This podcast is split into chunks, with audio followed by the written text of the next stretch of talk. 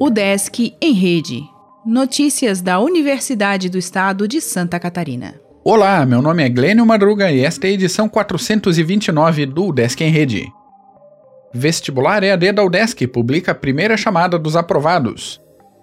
A UDESC divulgou na última sexta-feira, dia 4, o listão de classificados na primeira chamada do vestibular EAD, além da relação dos classificados para a lista de espera.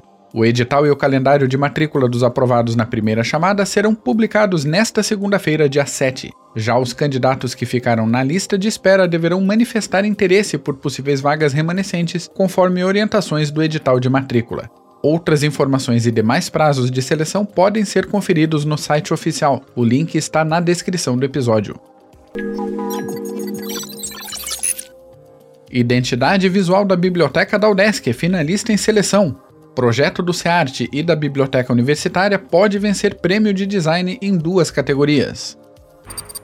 Aluna da ESAG conquista prêmio de economia no estado. Estudo de Fernanda da Silva sobre o desemprego no país ganhou categoria de prêmio do Corecon Santa Catarina. Iniciativa de Inovação Social integra lista de boas práticas no país. Observatório da ESAG está entre ações destacadas por prêmio acadêmico sobre área de negócios. Mestrado em Química Aplicada está com inscrições abertas. Iniciativa ambiental de Stand Up Paddle é destaque de live. Filme infantil criado pelo SEAD participa de mostra. Novo episódio do podcast Equilíbrio fala sobre decepção. FAPESC faz parceria de cooperação com região da Bélgica. Hungria dará 250 bolsas de graduação e pós a brasileiros.